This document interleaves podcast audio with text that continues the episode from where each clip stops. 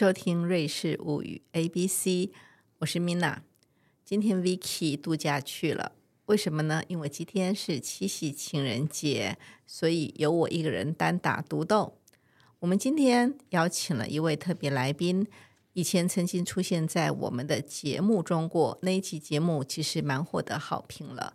那邀请到的人是谁呢？台大经济系的何泰宽教授。嗯，各位听众大家好，主持人好。嗯，今天我们的节目来到英文的一，我念 A，我们选的字是 “entschädigung” 这个字哈，其实我们也不常用。那到底它是什么意思呢？我们今天的节目要把它放在哪一个脉络下来解说呢？那就请何教授为我们好好的解说一番。等一下我会提问的。好，各位来宾的呃，各位听众大家好哈。德文的。Entschädigung 这个字呢，它的中文的翻译就所谓的赔偿，一般我们是用在所谓的战争赔偿。那它对应的英文字就是所谓的 indemnity 哈。那另外有个字跟呃所谓的 Entschädigung 非常的接近，那它的德文跟英文都一模一样，我们把它称为叫所谓的 reparation。那两个字有什么差别哈？reparation 一般来说，它是战争的冲突结束之后，双方哦特别是战败的那一方，他呃，特他试图要去把，就是他在战争期间对战胜国所做的这个破坏，把它恢复，恢复到原状，这样就可以了。这样，那如果是所谓的嗯的话，除了恢复之外，通常还会就是战胜国还会对战败国再额外索赔一些，呃，就是求偿，是呃，就这些球场的范围可大可小，这样，大概是这两个字的一个差别。为什么我们今天会选择这个字呢？我们都知道，现在呢，俄国跟乌克兰的战争仍在进行，但是呢，这个战后的赔偿的问题，呃，其实已经是当代的经济的时事议题了。那在台湾并没有那么多人在讨论，但是在欧洲，尤其在欧洲，其实有很多的研讨会啊，或是很多的组织啊，都在。谈论这个议题，那最近有一本书呢，也刚刚出版，叫做《呃经济史的趣味》，那里面探讨了很多一战之后的战争的赔偿问题。那从这个议题呢，我们就联想到从历史来看看当今社会发生的问题。于是呢，我们就也利用今天这个节目来谈谈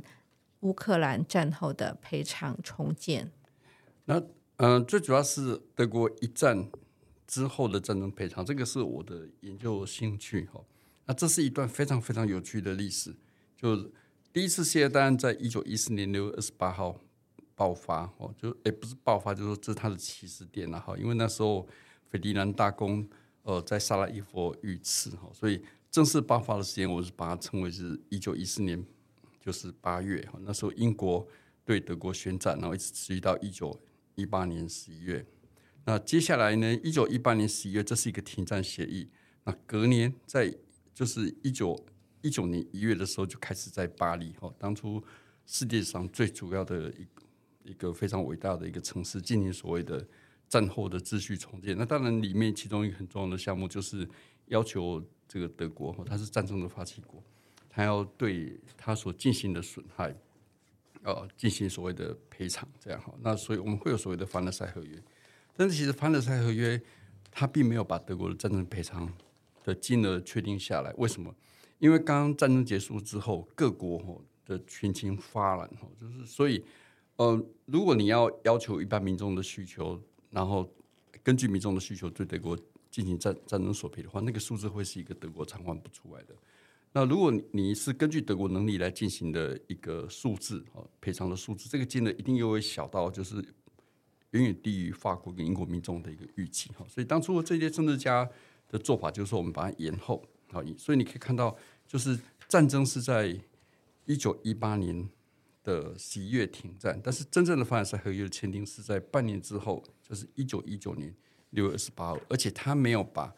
所谓的战争赔偿金额定下来，他是要求他在二零二一年五月一号之前有一个我们称为叫所谓的赔偿委员会来把这个金额制定下来。那这个故事非常有趣哈，我们希望我希望以后有机会可以再谈这件事情。但是从德国战争赔偿的这段历史里面，它给了我们当代的经济学家很多的启发，来看说，如果今天在未来，譬如说在俄罗斯乌克兰冲突结束之后，呃，我们要在进行一次的战争赔偿的话，我们怎么样可以学到从德国的历史一战之后历史学到一些教训？好，然后可以怎么样？第二个就是去重建乌克兰。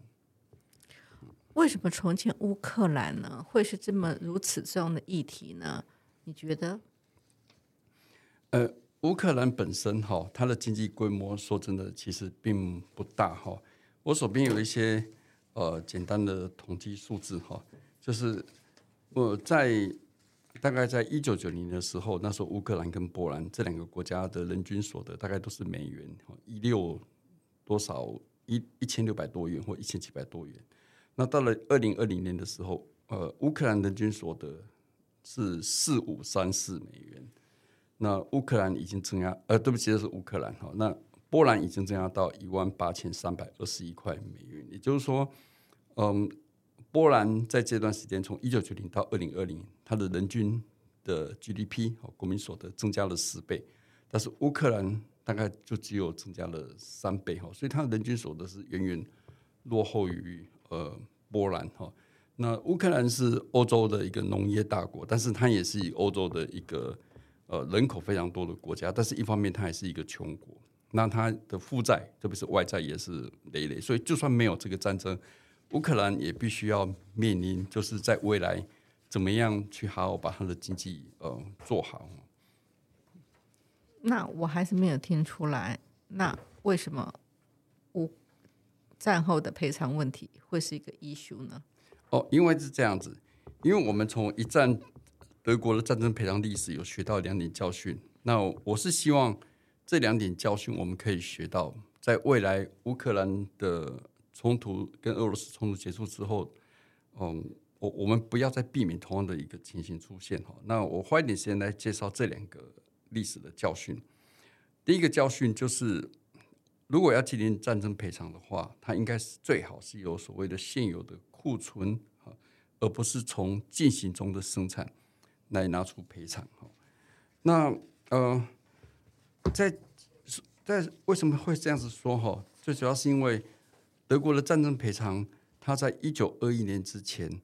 它的支付其实相当的呃进展非常的顺利，这是一段被很多人遗忘的一个历史。这样，那有个简单的统计数字，就是从一九一八年十一月的停战啊，到二零二四年八月的大卫斯计划。那因为时间关系，我们我没办法有机会再跟大家说明什么叫大卫斯计划。但是基本上，大卫斯计划是因为德国在一九二三年卢尔危机完之后，在美国人哈美将军美国人将军也是美国的。后来的副总统道威斯的主导之下所成立的一个呃战争赔偿的一个安排哈，那从一九一八年到一九二四年之间，德国总共支付了一百零一点三四亿的金马克，这样哈，那金马克是过去金本位制度底下的一个货币单位，那其中有二十二点三六亿金马克，也就是百分之二十二的部分是用现金来支付这样，那其他的部分呢，都是来自所谓现有的库存。什么叫现有的库存呢？包括所谓的停战后交付的啊，或者是所谓的实物，实物不是吃的食物，而是实质的物品，英文叫所谓的 in kind 啊，就是实实质的物品，他们的赔偿，比如说像是德铁的火车的车厢，或是割让领土上面的国家财产，还有出售被毁害的这些德国战争的一个物资。换句话说，呃，有百分之七十八的部分的赔偿，这时候它的。赔偿非常的顺利，都是来自这些现有的一个库存哈。如果我们把它换算成德国一九二五年的 GDP 的话，大概是占它一九二五年 GDP 的百分之十一。那大家可能会问说，好，现金赔偿跟所谓的从现有库存所谓的实物的赔偿两个之间的差别是什么哈？如果你是现金赔偿的话，代表这个国家你必须要有所谓的外汇盈余，你有外汇盈余，你才能够用外汇去支付。比如说我所谓的硬货币去赔偿所谓的美元，赔偿所谓的英镑，所以你就必须要被迫用我们的国际金融术语来讲，就是你的经常账必须要盈余。简单的来讲，就是你的出口大于进口。好，那在战后刚结束的时候，呃，这对德国来讲是非常困难的事情，因为战后完之后呢，包括英国、法国还有美国，都采行所谓的贸易保护政策。OK，他们不希望他们国营的产业、他们国营的的工业受到德国商品的一个竞争哈，所以这使得德国其实非常的困难，去透过它的出口的盈余来创造出它要赔偿的这些金额。所以当初英国的经济学家也是我们非常伟大的二十世纪的经济学家凯恩斯，他就曾经在所谓的战争的呃和平，对不起，和平的经济后果这本书里面，一九一九年发表了这本书，他就批评英国跟法国他们这种虚伪的态度。就是你们这些国家，一方面呢，他自己是英国人呐，哈，就是一方面里面要求德国要赔赔偿出现金啊，然后一方面你们又不让德国的商品有机会出口到就是英国跟法国，那这两个东西彼此是互相抵触的。如果你希望德国要赔求现金的话，你就要容许它的商品在国际金融市场上，你就不可以有所谓的呃关税的保护来把德国商品阻绝在。外这样哈，这是第一个教训，就是呃，最所谓的实物赔偿，它相对上会是比较容易的。啊，我现在听得懂你的意思了。你就说，我们现在必须从历史中学会教训，不要去想要一个必须或是被要求赔偿的国家。去用现金来进行赔偿，因为它会牵涉到其他贸易交易的问题。如果你又要抵制他，那那么他从哪边去拿到这个钱？但是呢，用实物，就具体的物品、现存的物品来做赔偿的话，这是比较实际可行的。对，这是第一个教训。那第二个教训就是说，要有一个强制执行的机制。你要有一个机制，让欠钱的人真的乖乖的愿意赔钱。好。那我们有几个比较成功的战争赔偿的例子，一个是一八七一年普法战争结束之后，那时候德国的首相俾斯麦他就让比姆斯的军队占领法国，那他，嗯，他要，也就是说普鲁士的军队会占领法国，直到法国支务所的赔偿为止，这样哈。那当然，俾斯麦的一开始的动机是希望永久占领法国，但是没有想到法国为了很快的获得他国家的主权哈。他在一八七三年比原本的时间提早两年，就把所有的战争赔偿全部偿还完毕了。所以，一八七一年的普法战争，它在历史上其实呃没有，就是说关于战争赔偿部分，其实并没有留下任何的呃波，就是我们所谓说有纷争哈，因为它就很简单，在两三年之内就把它解决掉这样子。但是相对之上，在一九一九年的呃战后一战之后的。赔偿就不是这样子。那主要原因是一战之后，法国、英国还有美国这三个所谓的战胜国哈，他们之间呃有不同的地缘政治目的，那阻碍了他们强有力的一个执行的机制哈。那它使得历届的德国政府都试图逃避，而且有办法逃避或者减少他们的赔偿义务哈。那逃避战争赔偿是德国当初历届政府的共识，不管它是。属于就是 SPD 左派的，或是属于中汉党，呃，或者是说他有包含一些就是比较偏右派的一些呃政治家。好，那为什么会这样子哈？就是在一九一八年要维持所谓的强制机制，它有三个很重要的关键，一个我们是我们知道的凡尔赛合约，那另外一个是所谓的国际联盟，这是当初美国总统威尔逊他最重要的，他最在意的，在凡尔赛合议里面一开始就是要设立所谓的国际联盟。那最后是一个所谓的英化互保的一个协议，但是很可惜，就是威尔逊所设的他的这个国际联盟，在美国国会并没有批准哈，因为呃，国际联盟里面他有要求，就是说，如果今天有任何一个国家去侵略其他国家的话，这时候其他国家有义务就是出兵好去进行共同的防卫。那美国国会担心，因此他的宣战权哈，就是在美国。对一个国家宣战，这是国会的权利，就因此就落到一个国际组织上面去，一个他没办法控制的国际组织。好，那另外就是所谓的硬化互保，因为因为法国的人口跟它的经济，在当初在预我们预期在战后，相对于德国，它是会比较就是往下就是衰退这样子，所以法国一直很希望有个很强有力的一个缓冲。或者是一个同盟这样哈，包括说他们希望把莱茵河的地莱茵地区哈，就是我们称为叫 Rhineland 这个地方，像 n o r t h r n w e s t p h a l 目前在这块区域把它变成是一个呃中立的区域，或者是变成是一个独立的区域，来作为法国跟德国之间的一个缓冲。那另外还有一个东西就是英法的互保，安全的互保，也就是说，如果法国今天遭受德国的侵略的时候，英国它有义务会出兵协助法国。这是克里蒙说在凡尔赛的呃合约里面谈判的期间，就是花了很大力气争取来。但它有一个前提，就是美国要批准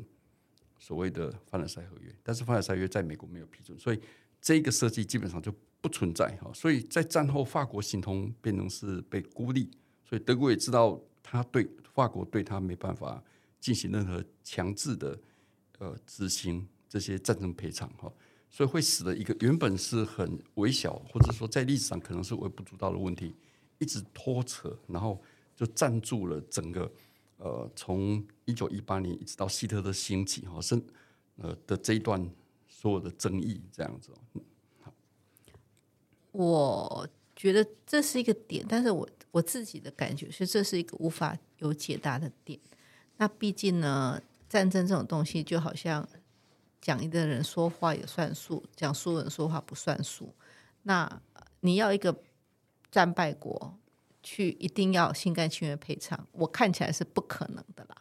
那我不知道，而且我们现在战争其实还在进行，那谁胜谁负还在未定之数哈。那但是呢，等于是您刚刚说的那个部分，就是一个历史上提醒的提醒的警示，说。如果我们要来谈这个议题，那么强制如何强制赔偿，呃，是一个要注意的点。那还有呢？对，我要补充一个东西哈，就是因为我们今天既然讲的是所谓的嗯 s h e d i n g 哈，或者所谓的 reparation，好，所以可能有有必要来简单说明一下，就是历史上战争赔偿它的额度的一个演变哈。那有个趋势，在二战之后，所谓的战争赔偿的金额。已经大幅的缩减。那种在二战之后对战败国进行大规模的战争赔偿，这个在政治上是不受欢迎的哈。那我们可以举到几个例子，比如说一八七年的普法战争，那时候法国赔偿给德国的金额占了法国的 GDP 的百分之二十五，也就是说，法国人一年生产的的一百分哈，假设生产了一百个蛋糕，对不对？其中有百分之二十五个蛋糕是要。免费的送给德国人这样子哈，那接下来呢，在呃，就是一九一八年，就是那时候俄罗斯因为就是列宁就是回到俄罗斯，那有了所谓的十月革命哈，所以他俄罗斯跟德国人单独签订了一个条约，那这个条约里面，俄罗斯对德国的赔偿就占了俄罗斯 GDP 百分之三十七哈，那俄罗斯市场没有赔偿，因为后来德国战败，德国战败完之后，这个条款。就是就就变成是无效这样哈，那接下来就是一战之后，在一九二一年五月，呃，所谓的我们称为叫伦敦赔偿进程哈这样的一个设计里面，那时候要求德国战争赔偿，但德国 GDP 大概是刚好是百分之百，所以这非常非常的高。这是一战的之后的战争赔偿，这是二战之后的战争赔偿，譬如说芬兰哈，芬兰赔给俄罗斯的。是占它 GDP 的百分之二十，它是一个例外。其他像意大利、德国跟日本，分别也有所谓的支付战争赔偿。哈，在意大利是占它 GDP 的一 percent，在德国是三 percent，所以日本是四 percent。所以因此我们可以预期，哈，就是说在俄罗斯乌克兰冲突完之后，如果说今年有所谓的战争赔偿的索赔的话，它的比例应该是占，呃，就是俄罗斯。的 GDP 大概是两 percent 一 percent 左右，不会太高，因为它在政治上已经不再是一个被认为是一个合理的一个金额哈。这样子我听不太懂哎。如果你觉得这个国家的战争的损失，不管是 A B 吧哈，那 A 国损失的那个他们估算的这个数字，要重建这个 A 国需要一个，比如说一个一个一个一百万啊，说这个一百万什么数字这样，那。那个 B 国呢，要该赔偿他，如果他的百分之二根本就不及这个数字，这样子一定会让 A 国人觉得很不公平啊。诶，因为冲突通常你很难把原因归咎是某个国家，所以呃，你很难把就是战胜的一方的损失全部由战败的一方来负担。那另外就是说，哪些项目要纳入所谓的赔偿，这也是会是争议的一个冲突。那譬如说，当初哦，在英国首相就是拉赫乔治就很成功的说服了呃，就是威尔逊哈，把所谓的呃，就是呃呃战士哈他们的家属的抚恤金也算入所谓的一战的赔偿。那当初引起很多的批评，认为说这个东应该不算是吧，因为。军轮是你这个国家，军队是你这个国家自己应该支付的，所以他们在战争里面所受到的伤残，或者是他之后的这些抚恤，应该是你国家来支出，怎么会变成是由战败的国家来支出？那你赔偿的，而且赔偿的金额的估计也会不断的一个变化，所以很多情况之下，它是呃，就说是实际上是政治协商的一个结果。我们很少看到，就是说他的战争的。的赔偿的范围，这真的就是他实际上估计出来的损失的一个范围，因为这个损失本身的估计也是一个呃非常不确定的数字啊。我了解了，虽然你刚刚举的那个例子我没有太同意啦。军人虽然是为自己的国家打仗，那他们的赔偿问题当然是国家支付，可是国家当然就会想要把这个。呃，损失呢，把转嫁给这个战败国，他应该的赔偿。不过这是另外议题，我们就不再此这个就是一个重要的议题哈。这个是我们在重建乌克兰的时候，呃，我们一定要避免的一个的议题，就是不应该乌克兰不应该假设了哈。我们现在因为战争的结果现在还不确定，那假设说未来我们可以预计哈，如果说呃是呃乌俄冲突结束之后，呃，俄罗斯作为战争的发起国。他就像过去国际的一个惯例一样，他必须要去呃给他侵犯的对象就是一笔赔偿的话，那我我们要避免的一个问题就是俄罗斯呃乌克兰不应该寄望通过俄罗斯的战争赔偿来解决他自己本身的债务问题啊，因为这样子会拖延他自己自身的一个财政的改革。这样，那我想为什么我们要注意这件事情哈？是这个是一个非常有可能的一个方案哈，就是这是一个非常有可能的情形，就是俄罗斯在战后的时候，它会面临所谓的债务积压的一个问题，也就是说它的外债占据率比值会高到这个国家在债务永续上出现很大的问题哈。那我们前一个案例就是所谓的伊拉克，那伊拉克。哦，因为这边有比较年轻的听众，可能不晓不了解伊拉克之前发生的事哈，就是让我花一点时间来介绍叫伊拉克这样哈。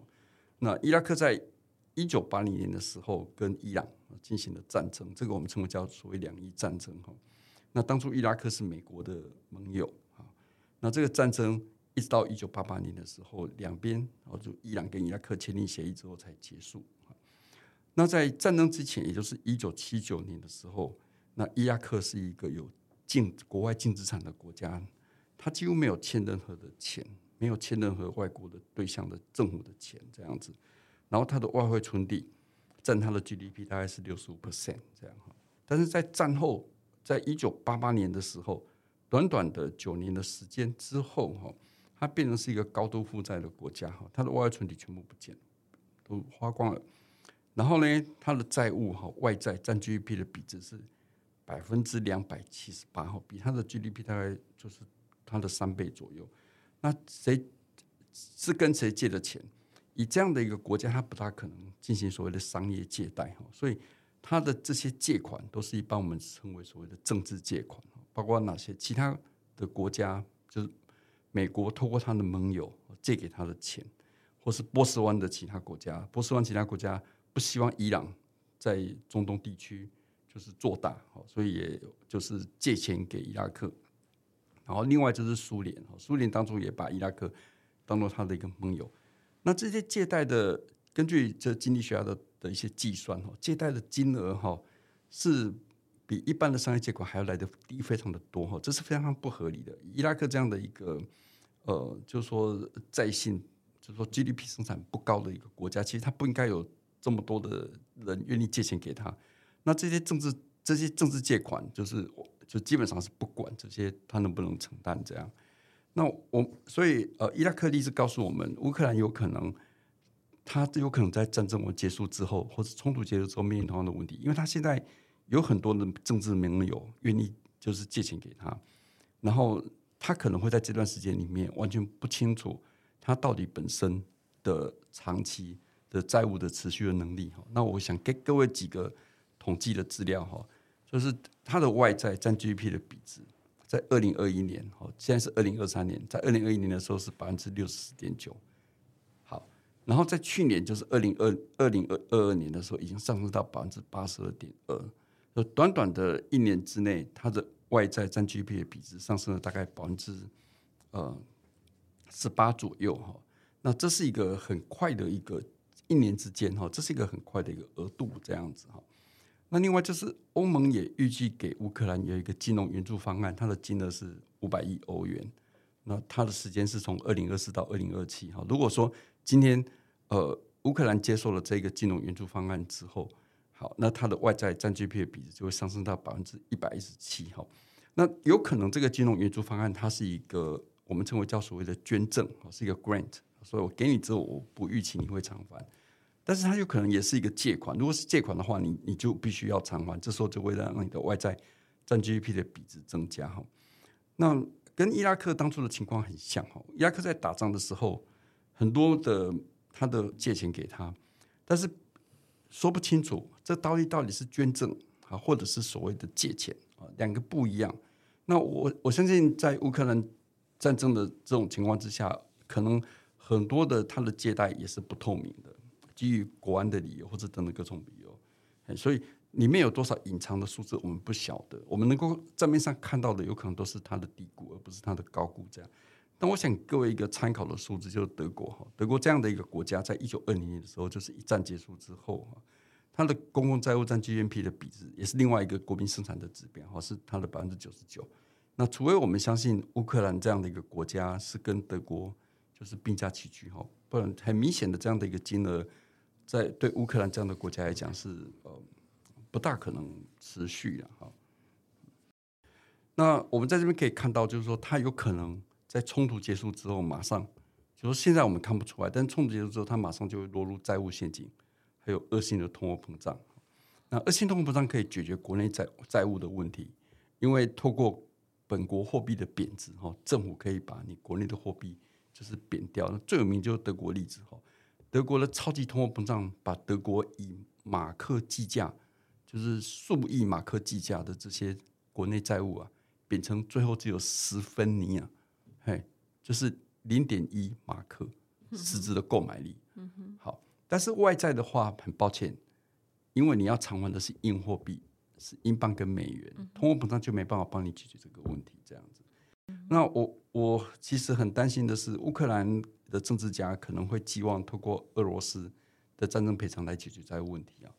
好，但是这样做只会拖延乌克兰自身的财务改革。那在在一战快结束的时候，就市场呃，当初就是英国跟法国的政治家都对他们的老百姓讲，就是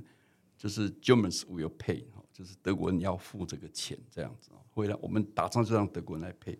那我前几天我刚好在乌克兰有一个叫 KSE Institute 啊，它这是它的一个官方的智库，但它有做了一些乌克兰在战争损失里面的一个估计，里面有个网页哈。就叫就叫做 Russian will pay，所以这个想法是非常可怕的哈。就你不可以呃期望就是透过战争赔偿来改善你自身的一个问题。那我们一个历史教训就是一战之后的法国，一战之后的法国一直希望从德国的战争赔偿来解决它本身的财政问题，因为它战争的时候发行的债务，然后有太多的政府的支出，因为你要打仗嘛，对不对？那那那市场。这些都没有实现哈，所以使得它一直不断的拖延。那债务的问题导致法郎就是一直不断的贬值，不稳定。那法郎要一直到一九二六年，在战争结束完七年之后才获得稳定。那到一九二八年才回到金本位。那像英国已经在一九二五年回到金本位啊，其他像奥地利甚至更早是一九二四左右这样子哈。所以他会给自己带来不必要的一个麻烦。建议哈，比较明明智的做法就是。要把俄罗斯的赔偿跟乌克兰的重建工作完全把它切开，而是不可以把俄罗斯的重建工作跟乌克兰，哎，乌克兰的重建工作就是跟俄罗斯的赔偿把它绑在一起哈，一定要学会这个教训，然后同时对俄罗斯的赔偿必须要限定，就是来自所谓的现有的库存这样哈。那俄罗斯在这个地方比较细致来讲，它呃比较不会有像德国在一战之后所发生的一个问题哈。德国一战之后怎么样去创造出呃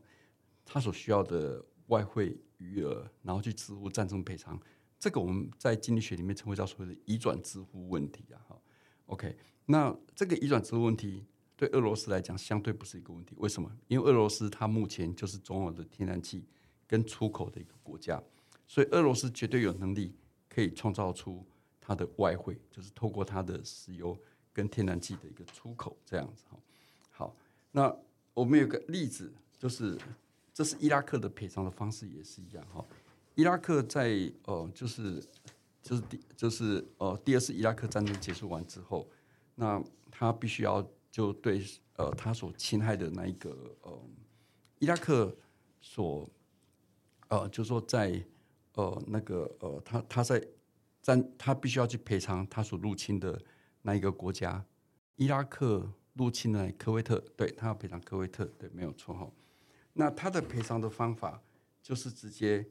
因为我们知道伊拉克它是一个重要的石油输出国家，好，所以他的赔偿的方式呢，就是直接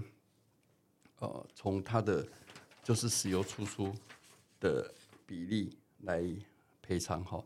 那我在这个地方，我把它的具体的这个数字念给大家听哈。这个是在联合国底下的一个我们称为叫所谓的赔偿委员会这样哈。那这个赔偿委员会根据联合国决议第七百零五条，那他要求说伊拉克的石油出口的百分之三十是拿来做战争作为赔偿使用。那这个比例呢，在两千年的时候降到百分之二十五，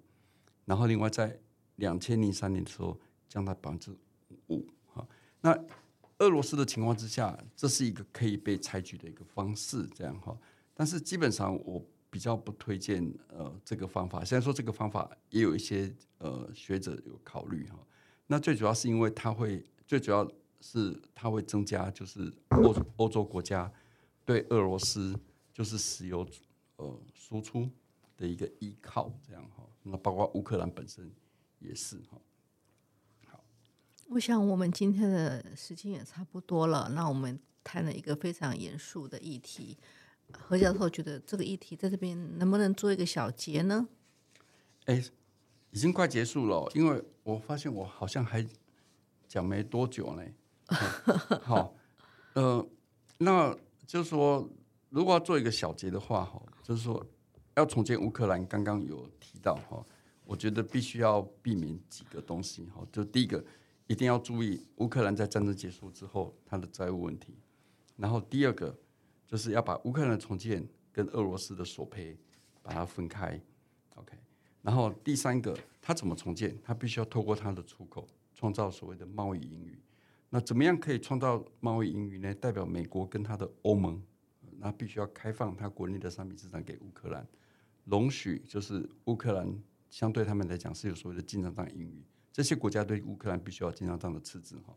好，所以他们不可能同时就是对乌克兰相对来讲哈，就是进行所谓的贸易保护政策，又希望协助乌克兰重建哈。好，那呃，另外就是可以去扣，就是目前哈，就是西方盟国它有就是嗯，就是它有冻结了。就是三千五百亿美元的俄罗斯的资产，这样包括私人跟政府的海外资产。那这这些资产不能作为真正赔偿使用，因为它跟目前有的国际法是呃违背的哈。但是它可以作为一种强制俄罗斯赔偿的一个有效的一个手段，这样哈。这个议题其实最后这个议题其实是还蛮热门的新闻议题，很多人都说要。要去冻结，或者是把它没收哈，那个呃，俄罗斯啊国家或者是有钱人在国外资产。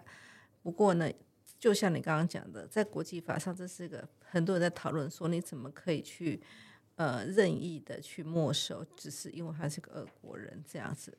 那这个一直是一个很很热门的议题，在这个时事问题上。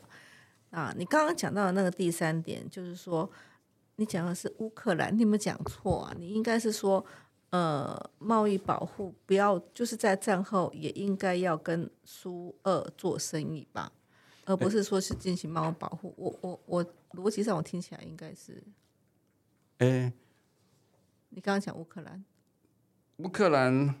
呃，如果因为希望帮忙他的对象是美国跟欧盟啦，那当然俄罗斯是目前是乌克兰很重要，是甚至是第一个贸易伙伴，所以这是一个很棘手的问题啊。好，但是我们现在讲的是说，呃，如果你希望我们讲的是乌克兰，它必须要透过出口，对不对？它要有出口来带动它的经济成长。就像过去在二战之后马歇尔计划之下的德国跟法国这些国家，那马歇尔计划之下，它有两个很重要的创举。第一个就是先把债务冻结，所以这些国家他们彼此之间的债务，啊，他们先暂时先把它搁置一边。但是美国开放它国营的商品市场，让法国还有德国这些欧洲国家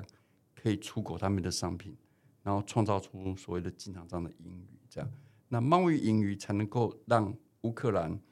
在战后的时候去偿还它的外债。OK，那谁有办法就是让乌克兰有贸易盈余？当然就是美国跟欧盟，它的盟国，这是我们可以要求的。那当然你也可以要求俄罗斯啦，但是俄罗斯跟他如果他是一个敌对的国家的话，虽然说他们一方面又是很重要的贸易的依赖关系的话，那如果你要找一个就是说他的盟国来协助他重建，那当然这个责任就是在美国跟欧盟身上。哦，我的问题是，如果你要苏联、苏俄、苏俄去赔偿的话，那你就不能说你要抵制苏俄，在战后你其实就要恢复非战争状态，然后呢，设法让两个国家都慢慢的会有正常的贸易，让不管是乌克兰或者苏俄都可以有有有有金钱的收入，这样才是一个比较可以那个帮助两国重建呐、也不也不是只有乌克兰在受伤，其实苏俄也有在受伤，嗯这样子。没有错，因为呃，就经济重要性来讲哈，俄罗斯是比乌克兰来的重要很多哈。在以二零一九年来讲，俄罗斯的经济规模哈是乌克兰的十一倍啊。那俄罗斯的经济规模是德国的零点四倍，然后是法国的零点六。所以，如果俄罗斯的经济没有复苏的话，我想这个对全球经济是一个很大的一个影响。那只是说对俄罗斯来讲，要创造所谓的外汇盈余，它相对上问题不大，因为它的石油出口跟天然气出口，就在目，即便是在目前，都是它外汇的很重要的一个资源。所以，如果你是要以这些它的外汇的，就是说它能够创造出外汇来进行战争赔偿的话，这呃，它不会有像相对就是就是德国在一战的情况之下，它的难度比较不会是那么的高，这样。好，那我们今天已经超时很久了，不过呃难得啊，我们会谈到一个这么硬的议题。那其实是因为哈一呀 A 就是 A B C D E 哦，我们本来要讲的是其他的题目会比较轻松一点，那我们留在下次讲。那战争赔偿呢，在台湾呢不是那么的热门的议题，但是，它是可以帮助我们思索一些人。人类在面临战争之后，一个更大的国际政治经济的问题。那我们今天非常谢谢何泰宽教授，好，谢谢主持人还有各位听众。那今天我们的节目就到这边结束了。好，拜拜。